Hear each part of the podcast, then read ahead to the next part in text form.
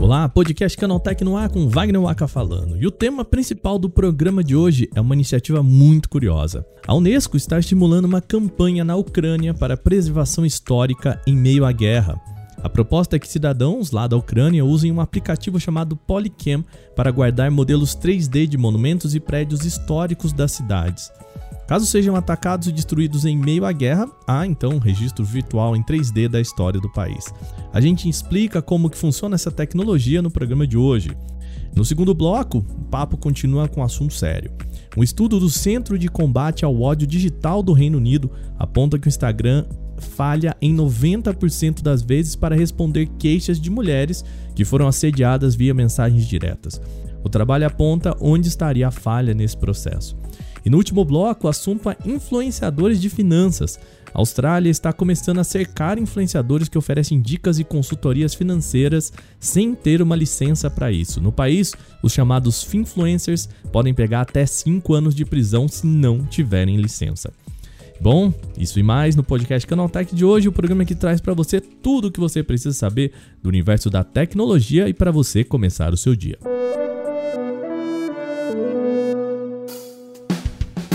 Seja bem-vindo ou bem-vinda ao novo podcast Canaltech, o programa diário que vai atualizar você das discussões mais relevantes do mundo da tecnologia. De terça a sábado a gente está aqui, tá? De 7 horas da manhã já no ar e trazendo os três acontecimentos tecnológicos aprofundados aí no seu ouvido. Lembrando, agora também que a sua segunda-feira não fica sem podcast, tá? A gente tem o Porta 101 para preencher esse vazio, beleza?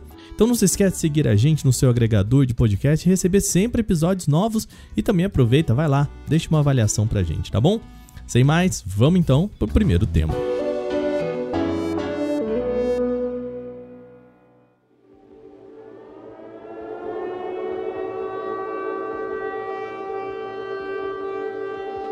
Our history is at risk. But there's another way to preserve it forever. Esse áudio que você ouviu agora é de uma campanha chamada Backup Ukraine. A iniciativa tenta evitar que a história e os monumentos do país se vão junto com a guerra. O projeto convoca cidadãos da Ucrânia para fazer um mapeamento 3D de monumentos e prédios icônicos do país. Backup, Ukraine é um arquivo digital com modelos 3D dos monumentos e prédios bonitos do país. Claro que a versão 3D não vai substituir os locais reais, mas poderia ter ajudado, por exemplo, a preservar a história do Museu de Arte Kyunzi, um prédio na cidade de Mariupol que foi atacado pelo exército russo. No último dia 23 de março, a NBC News confirmou que o prédio veio ao chão. O sistema funciona assim. A pessoa baixa o aplicativo chamado Polycam tanto em Android quanto para iOS. Segundo o site, qualquer pessoa, tá, com uma câmera padrão mesmo de smartphone pode fazer um mapeamento 3D, por exemplo, de uma estátua, de uma parede, de um prédio, enfim. O Polycam tem dois modos. O que usa os sensores de detecção de alcance de luz, os chamados sensores LiDAR. Esse é aquele que a Apple tem de um tipo especialmente bom para fazer mapeamento 3D. No caso de usuário não ter um aparelho com sensor LiDAR, a IA do programa também faz uma projeção em 3D baseada na imagem plana mesmo que o smartphone registra. O Polycam é um aplicativo pago, mas está disponível gratuitamente para esse projeto lá na Ucrânia. A empresa ressalta que ele não tem fins lucrativos. A ideia veio da comissão dinamarquesa da Unesco e da ONG Blue Shield, também da Dinamarca. As fotos são guardadas em um banco de dados da própria Polycam e, como a empresa ressalta, livre de ataques em guerras.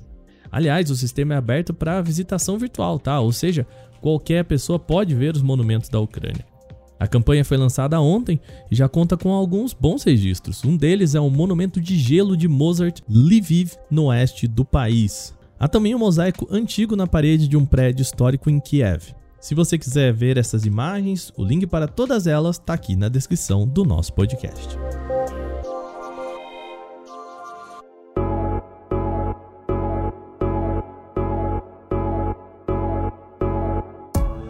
Bom, no segundo bloco, agora o nosso papo continua sério, tá? Uma pesquisa do Centro de Combate de Ódio Digital do Reino Unido, o chamado CCDH na sigla em inglês, revela algumas falhas do Instagram na resposta de assédio contra mulheres via mensagem direta. O grupo analisou mais de 8.700 mensagens privadas, as chamadas DM, que mulheres receberam e que poderia conter algum caso de assédio, ou seja, conteúdos de discurso de ódio, misoginia, nudez não solicitada, ameaça e violência. O problema apontado no estudo está na resposta no sistema de denúncias do Instagram. A pesquisa descobriu que a cada 10 relatos em directs enviados à equipe de moderação do Instagram, a plataforma teria deixado de agir em 9 casos, ou seja, 90% deles. Quando as contas enviam ameaças às mulheres, o índice de inércia também fica na casa de 90%. Pesquisadores ressaltaram que o Instagram não teria tomado nenhuma medida contra abusos sexuais baseado em imagens em 48 horas, o prazo estipulado nas regras para agir nesse caso. E há mais dados específicos, tá? Das 8.720 DMs analisadas, os pesquisadores descobriram que um em cada 15 violou regras sobre assédio e abuso.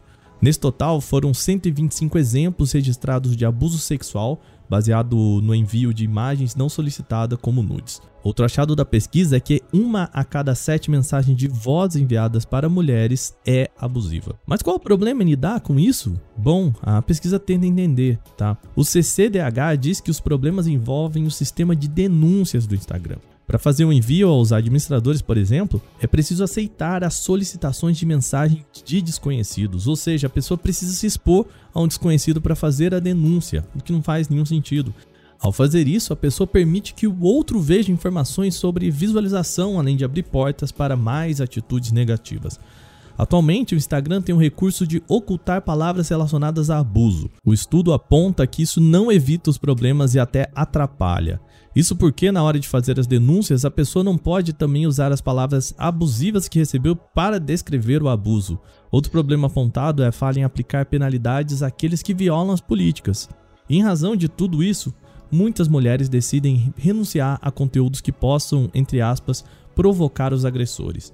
Essa, inclusive, teria sido uma das razões pelas quais muitas das influenciadoras pesquisadas nesse estudo desistiram de participar do levantamento. É o medo de falar publicamente sobre abusos online, algo que poderia provocar ainda mais retaliações. Tá, e o que, que o Instagram responde em relação a isso? Bom, a diretora de segurança da mulher do Instagram, Cindy Southworth, respondeu sobre os achados do estudo. Abre aspas. Nós não permitimos discurso de ódio com base em gênero em qualquer ameaça de violência sexual. E ano passado anunciamos proteções mais fortes para figuras públicas femininas. Mensagens de pessoas que você não segue são direcionadas para uma caixa de entrada de solicitação separada, onde você pode bloquear ou denunciar o remetente, bem como desativar as solicitações de mensagem por completo. Ligações de áudio ou vídeo de pessoas que você não conhece só são recebidas se você aceitar a solicitação de mensagem. Por fim, oferecemos uma ferramenta para filtrar mensagens abusivas para que você nunca tenha que ter contato com elas. Fecha aspas. O Instagram tem um recurso automático que filtra mensagens e comentários de ódio desde abril de 2021. No começo desse ano, a plataforma anunciou uma série de mudanças para limitar a visualização de materiais sensíveis por parte do público. Bom, pela pesquisa, ainda tem muito a avançar.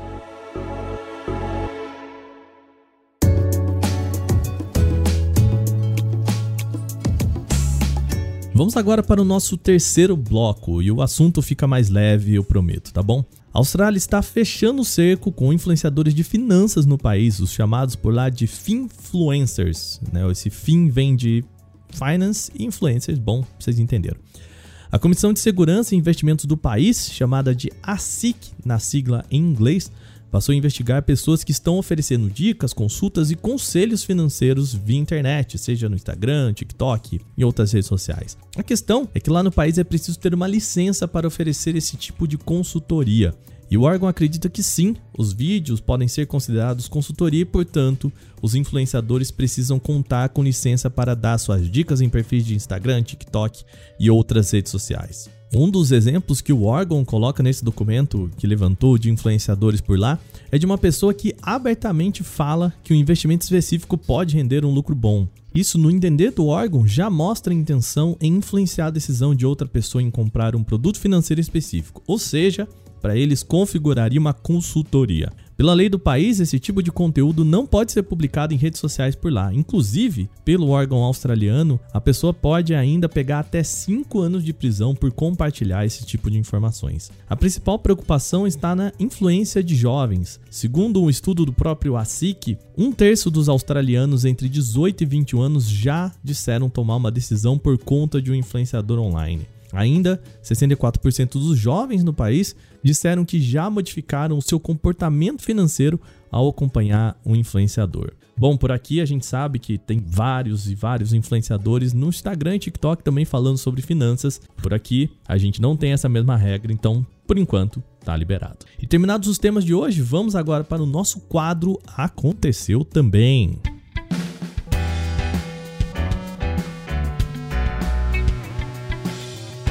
Aconteceu também é o quadro em que a gente fala de notícias que também são relevantes, mas que não geram uma discussão maior, tá? A Motorola atualizou a sua linha de celulares intermediários com a chegada do Moto G52. O design é bastante parecido com o Moto G51, já que o módulo de câmeras tem linhas arredondadas e lentes traseiras são alinhadas na vertical. A novidade é que o aparelho vem com tela OLED, mas a taxa de atualização foi reduzida, tá? De 120 para 90 Hz no modelo atual. Quanto ao processador, o Moto G52 chega equipado com Snapdragon 680, 4 ou 6 GB de memória RAM, 128 ou 256 de armazenamento interno. O produto já está disponível no mercado europeu por 250 euros. A gente converte isso para aproximadamente R$ 1.200 na conversão direta sem contar impostos, tá? Ainda não há informações sobre vendas em outros continentes, mas é provável que ele chegue no Brasil já nas próximas semanas. O Microsoft Edge chegou à versão 100, trazendo melhorias que prometem deixar o navegador ainda mais rápido.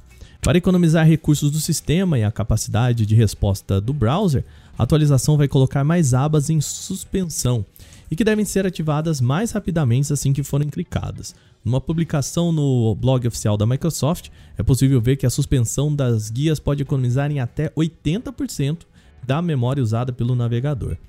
Dessa forma, a mudança deve colocar 8% a mais de guias para dormir, o que pode melhorar o desempenho geral do navegador e sim do seu computador. Cada aba em suspensão economiza cerca de 85% de memória e 99% de CPU, tá? Então, bora atualizar o Edge. O futuro iPhone 14 pode estrear um sistema de comunicação via satélite, isso para emergências.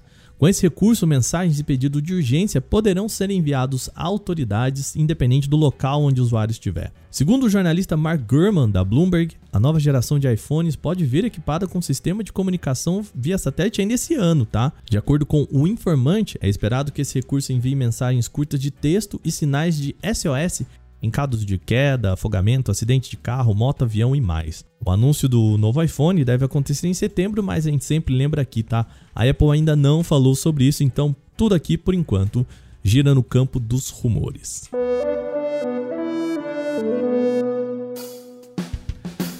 Bom, e com essas notícias, o nosso podcast Canaltech de hoje vai ficando por aqui. Lembre-se de seguir a gente e deixar uma avaliação em seu agregador de podcast. Claro, se você usa um, se acompanha pelo site também, manda um e-mail para avisar que você acompanha a gente pelo site, tá? Sempre bom lembrar que os dias da publicação do programa mudaram, tem muita gente que ainda não sabe disso. Então, de terça a sábado, a gente tem um episódio novo logo de manhã ali às 7 horas para acompanhar o seu café. Esse episódio foi roteirizado, apresentado e editado por mim, Wagner Waka, com a coordenação de Patrícia Gnipper. E o programa também contou com reportagens de Vinícius Mosquen, Alveni Lisboa, Victor Carvalho, Lupa Charlot e Felipe Ribeiro. A revisão de áudio é da Mari Capetinga e a trilha sonora é uma criação de Guilherme Zomer. Agora o nosso programa vai ficando por aqui. Amanhã tem mais notícias do universo da tecnologia para você começar o seu dia. Até lá!